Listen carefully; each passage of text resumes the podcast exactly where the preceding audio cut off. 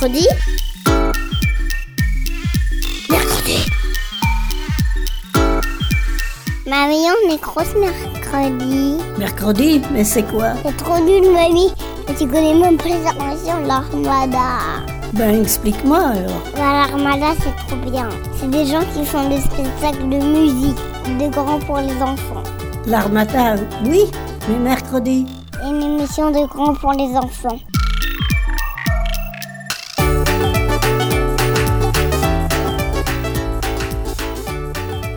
Salut à tous et bienvenue dans Mercredi. Aujourd'hui, nos mini-reporters rencontrent le collectif d'artistes au carré. Lawena, Nina, Clément et Elsa découvrent les machines et les technologies qui font l'art de demain. Puis, nous retournerons dans leur passé pour découvrir un artiste et inventeur génial, Léonard de Vinci, qui a œuvré pour le progrès technique. Léonard de Vinci a imaginé des machines encore très utiles aujourd'hui, et ce fut un très très grand peintre. Et la peinture est une discipline artistique qui inspire également Bruno, Alex, artiste de au carré. La boucle est bouclée, bonne émission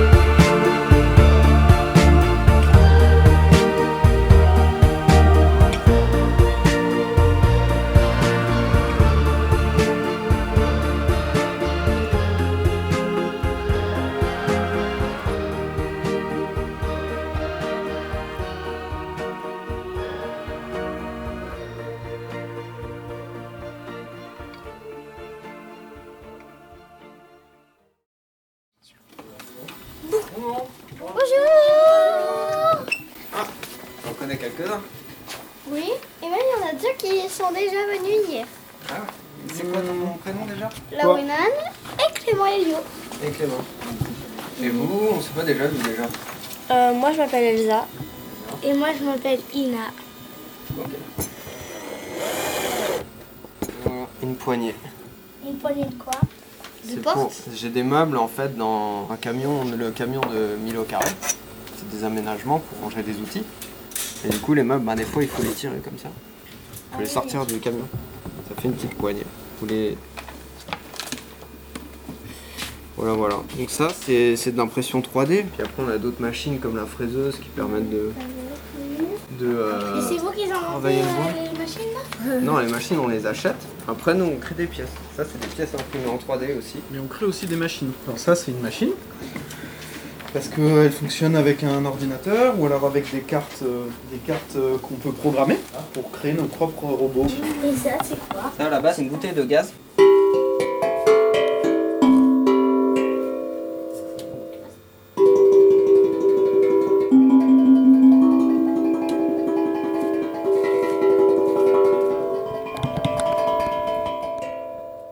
Celui-ci, on peut vous le brancher. Ah oui, bras. Voilà, vous savez comment il s'appelle déjà Bras. Voilà. Ça s'appelle comment? Bras. C'est l'invention que j'adore le plus. De quoi? C'est l'invention que j'adore le plus. Merci. C'est gentil. Ils sont où ces vieux? Vous vous rappelez comment il s'appelle euh, son, son œil? Oui. Ah, c'est quel type de, de capteur? Euh. Infrarouge Voilà. Vas-y, essaie de.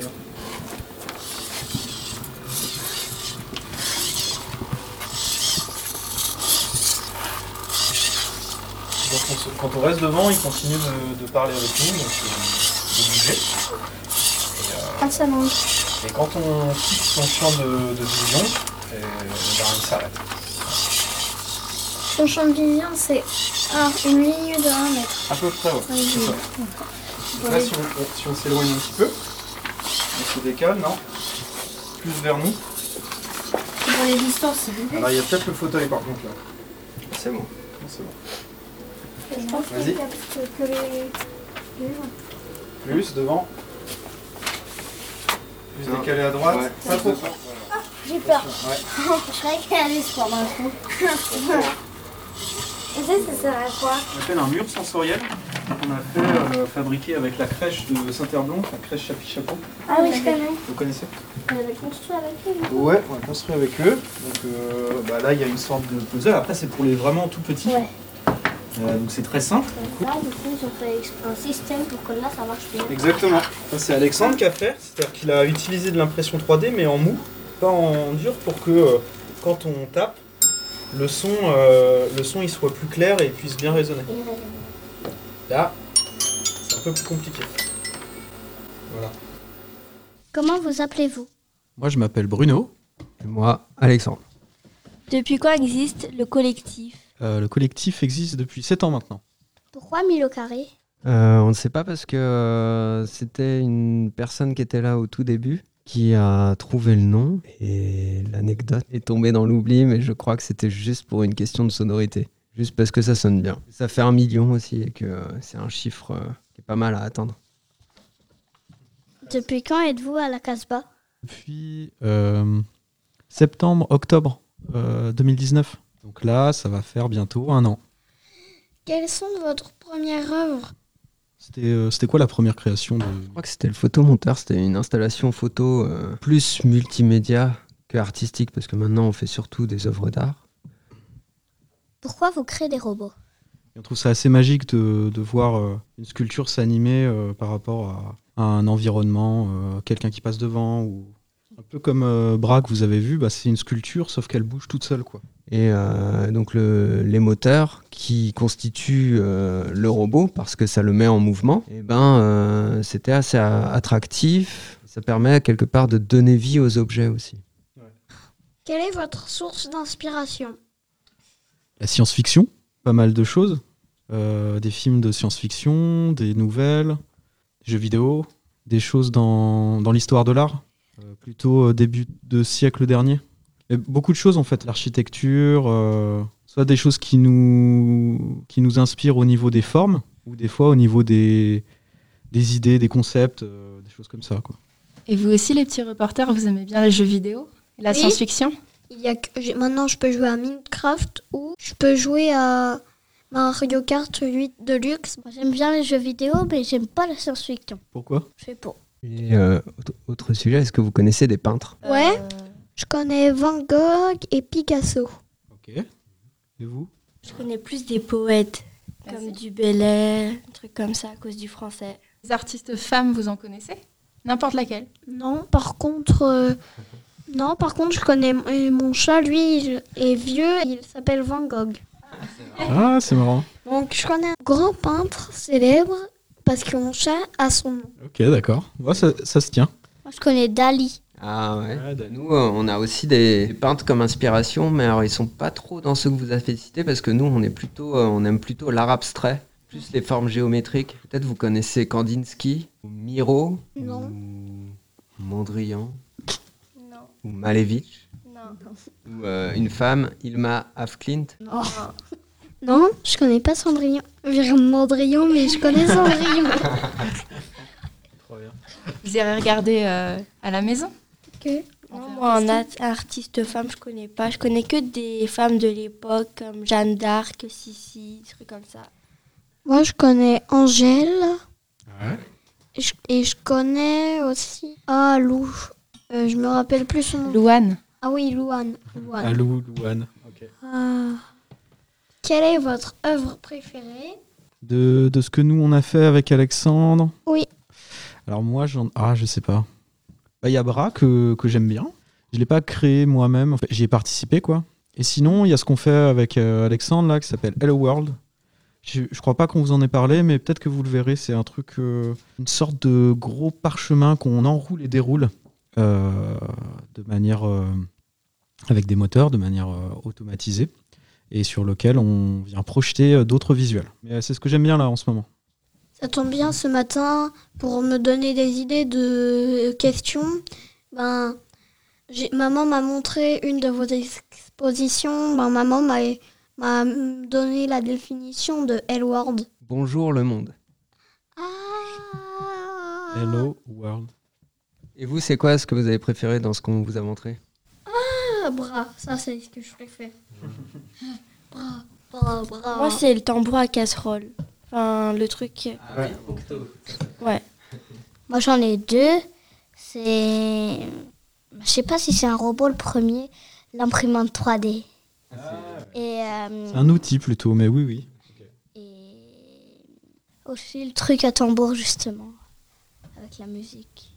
Ok. Eh Quels sont vos futurs projets?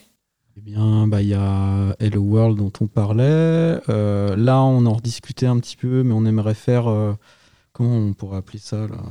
Une, ouais, une série de sculptures technologiques, euh, sonores et visuelles, graphiques. Donc, ça, on est en train juste d'y réfléchir. ce sera pour plus tard. Et quoi d'autre? Ah, C'est déjà bien. C'est pas mal. Merci. C'est fini? Oui. Ok. Merci à vous.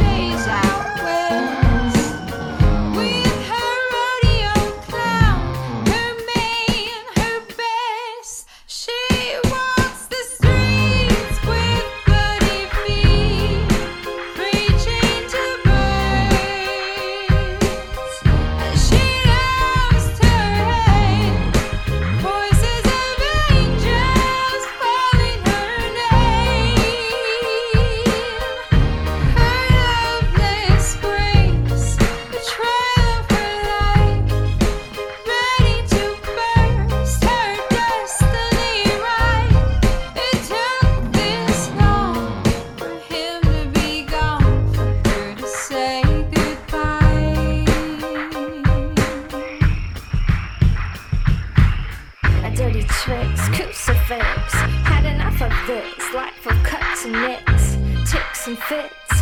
Alchemist, the light and dark. try to keep that little spark.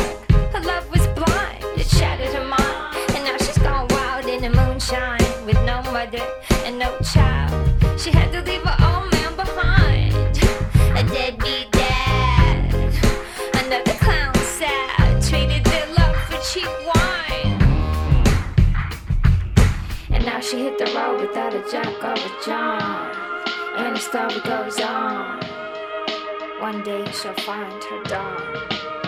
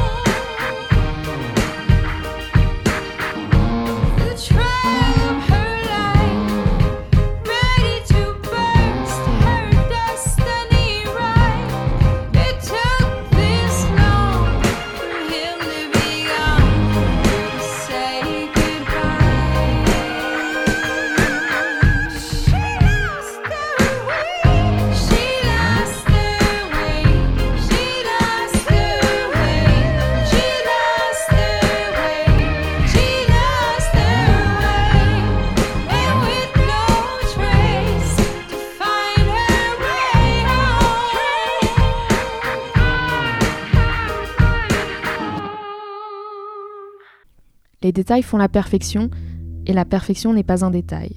C'est une citation sur la peinture de Léonard de Vinci, en guise d'introduction pour comprendre l'engagement de ce peintre de génie pour l'art qu'il plaçait au-dessus de tout, la peinture. Mais Léonard de Vinci est aussi un scientifique, un inventeur, un sculpteur, un architecte, un urbaniste, un botaniste, un poète, un philosophe et un écrivain. D'autres aptitudes pourraient s'ajouter à cette longue liste. En tout cas, il a eu la capacité rare de travailler et de réfléchir avec plusieurs disciplines. Nous nous attacherons à comprendre sa peinture et ses inventions.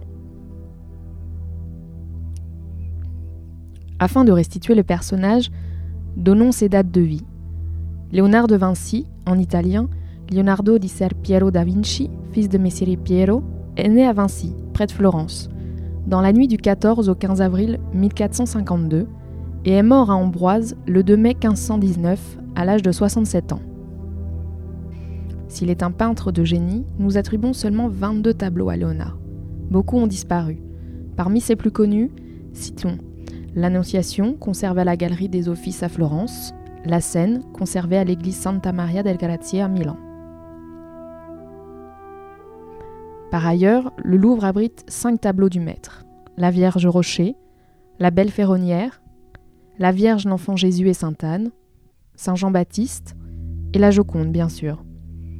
Si la Joconde est très connue, cela ne doit pas effacer le travail de peintre réalisé par De Vinci avec ses autres tableaux et fresques. Parmi ces différents titres évoqués, vous entendez l'influence de la religion, et plus précisément du christianisme, dans le choix des sujets pour sa peinture. De façon plus globale, la peinture de l'époque, en Europe, l'art de la Renaissance, est façonnée par le regard des artistes sur les textes religieux et les épisodes importants de la Bible. Léonard de Vinci a tellement fait avancer la peinture, l'a poussée pour qu'elle devienne un art majeur, résultant de techniques et de prouesses par l'artiste, qu'il a su inventer ce que nous appelons la perspective. Aujourd'hui, nous apprenons dès l'école à dessiner avec la perspective, mais avant Léonard, cela n'existait pas en peinture. Pour lui, la perspective doit être au premier plan de toutes les sciences et disciplines humaines, car elle couronne tant les mathématiques que les sciences naturelles. Aussi, il en distingue trois types. La perspective linéaire, soucieuse de la juste diminution des choses à mesure qu'elles s'éloignent de l'œil. La perspective des couleurs, qui altère celles-ci, là encore, en fonction de leur éloignement, et toujours selon le même principe, la perspective d'effacement, qui rend les choses moins nettes, proportionnellement à leur distance.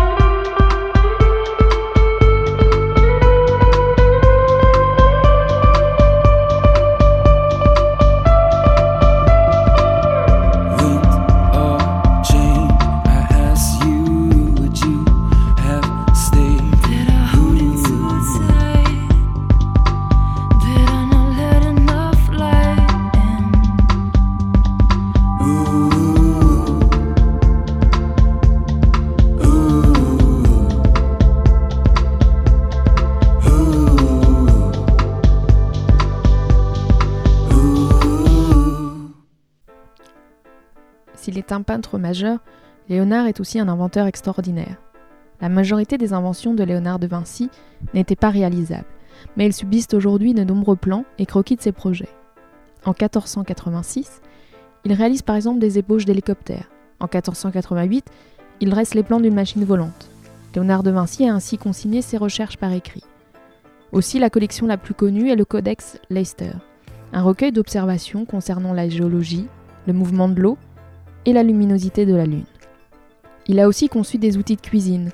Du scaphandre au parachute, en passant par la mitraillette et l'hélicoptère, Léonard de Vinci est réputé pour ses inventions visionnaires dans le domaine du transport et de l'ingénierie militaire.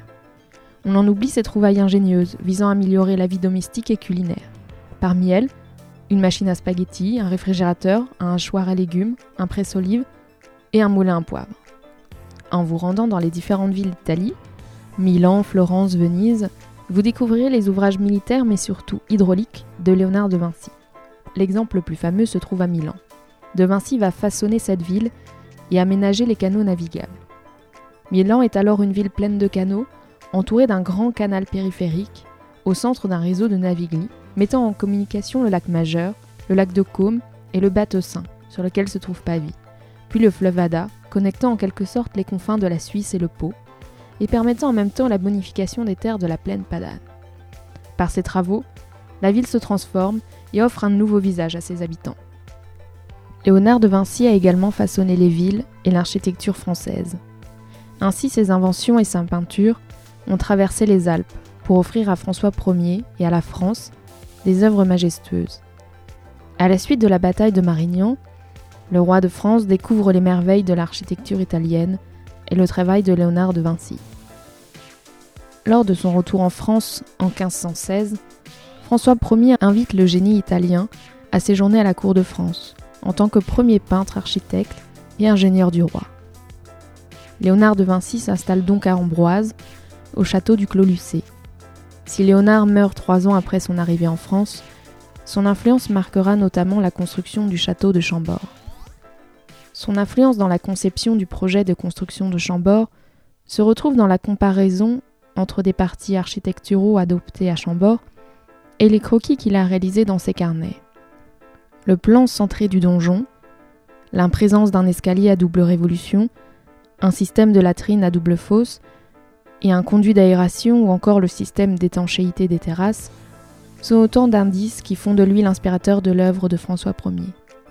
Le château présente un escalier, aussi remarquable par son ordonnance que par sa position dans l'édifice.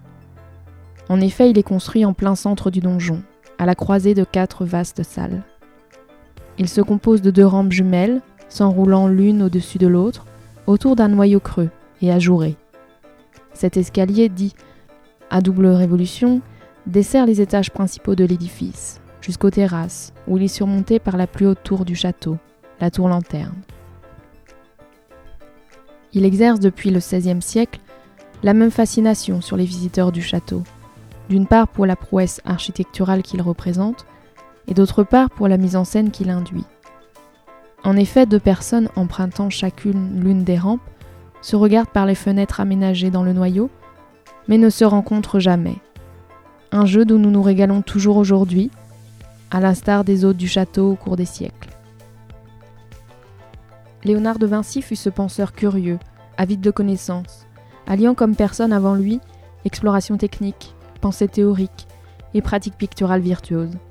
Cet infatigable curieux, perçu très tôt comme l'incarnation du génie et du savoir universel, qui est toujours très présent aujourd'hui dans notre perception individuelle du monde commun. Mercredi mercredi. Mercredi. Mercredi. Mercredi.